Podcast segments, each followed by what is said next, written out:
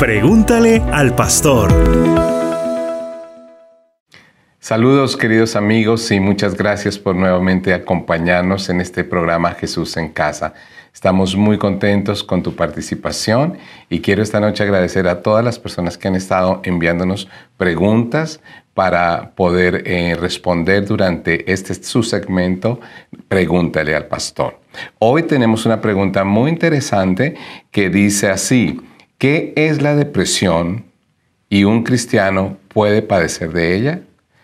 Muy interesante pregunta y creo que en medios cristianos se ha hablado mucho del tema y se han llegado a algunas conclusiones que esta noche queremos compartir con ustedes.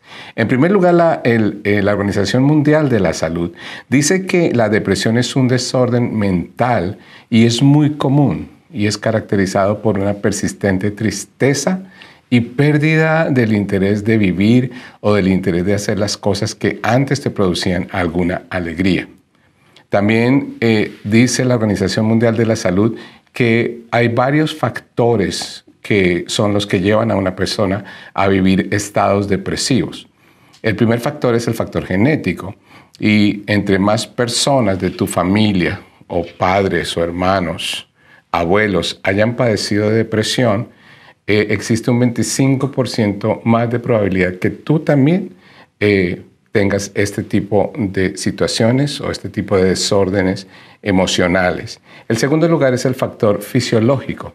El factor fisiológico tiene que ver claramente con ah, muchas situaciones dentro de nuestro cuerpo, como por ejemplo el sistema endocrino, que produce todas las hormonas que necesitamos nosotros y en algunos casos eh, como eh, la producción de la diabetes o de otras enfermedades hacen también que la persona entre en estados depresivos. Los factores personales también son muy importantes. Eso es una tercera causa de la depresión y tiene que ver con tu medio ambiente, tiene que ver con el lugar donde vives, con el lugar donde estás, con la familia que tienes, con los problemas que se presentan, con las situaciones que tienes que vivir diariamente, con lo que tienes que andar trabajando y entonces esto ayuda a que una persona pueda entrar en depresión. El factor ambiental también es importante, el medio donde trabajas, donde te desenvuelves, donde estudias, la clase de gente con la que estás compartiendo diariamente, también son factores que ayudan a la depresión. Entendido esto, podemos entrar entonces a hablar acerca de la segunda parte de la pregunta. ¿Puede un cristiano, puede una persona que ha recibido a Cristo, que es una persona nacida de nuevo, padecer de la depresión? En muchos círculos cristianos existe la creencia que es imposible para un verdadero creyente deprimirse a menos que esté en pecado o tenga falta de fe o falta de conocimiento de lo que Dios hace en sus vidas. Sin embargo, estudiando la palabra un poquito más profundamente, nos demuestra que hombres de fe sufrieron depresión durante sus ministerios o durante sus vidas. Vamos a ver algunos ejemplos esta noche, como por ejemplo Job que él sufrió un estado de depresión a causa de su salud. Estuvo, dice la escritura, por dos semanas sentado en el polvo, sin hablar ni una palabra y sin decir nada. Es un claro estado de depresión, no solamente por su salud, sino también por todo lo que había sucedido en su entorno familiar. David, David es un segundo caso de personas que, bíblicas, que, hombres de fe que tuvieron depresión. La depresión de David se debió a su pecado. Dice en uno de sus salmos, mientras callé, envejecieron mis huesos en mi gemir todo el día.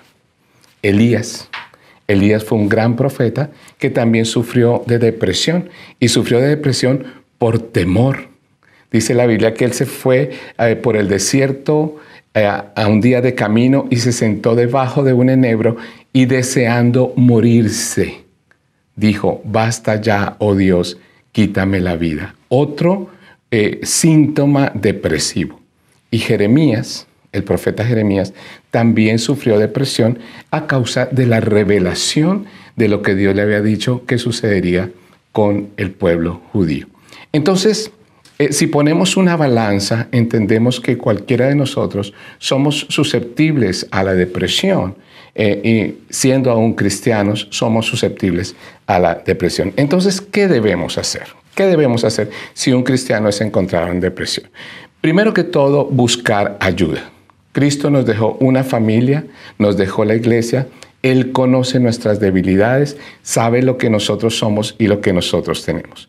El acompañamiento hacia la persona que tiene que sufre de depresión debe de ser constante y consecuente afirmándole los principios bíblicos de sanidad de su alma. Entonces, el primer aspecto importante es reconocer que estoy pasando por ahí y buscar asistencia de la iglesia de Cristo, que es la primera fuente donde puedes encontrar sanidad del alma.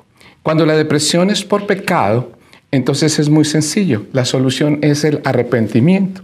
Es posible que una depresión sea una forma como Dios nos llama nuevamente al redil y nos está diciendo que esa vida de pecado no nos conviene, que nos separa de Él. Oseas capítulo 6, versículo 1 dice, vengan y volvamos al Señor, pues Él nos ha desgarrado, pero nos sanará y nos ha herido, pero nos vendará.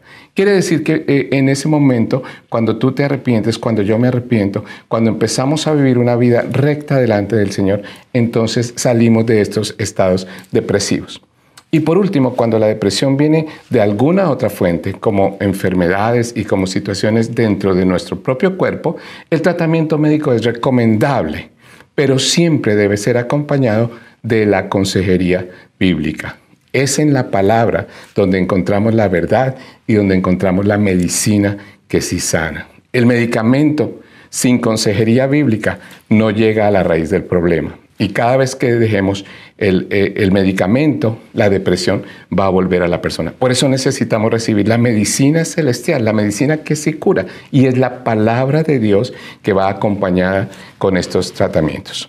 Concluimos diciendo que la depresión es una enfermedad real a la que nos exponemos diariamente.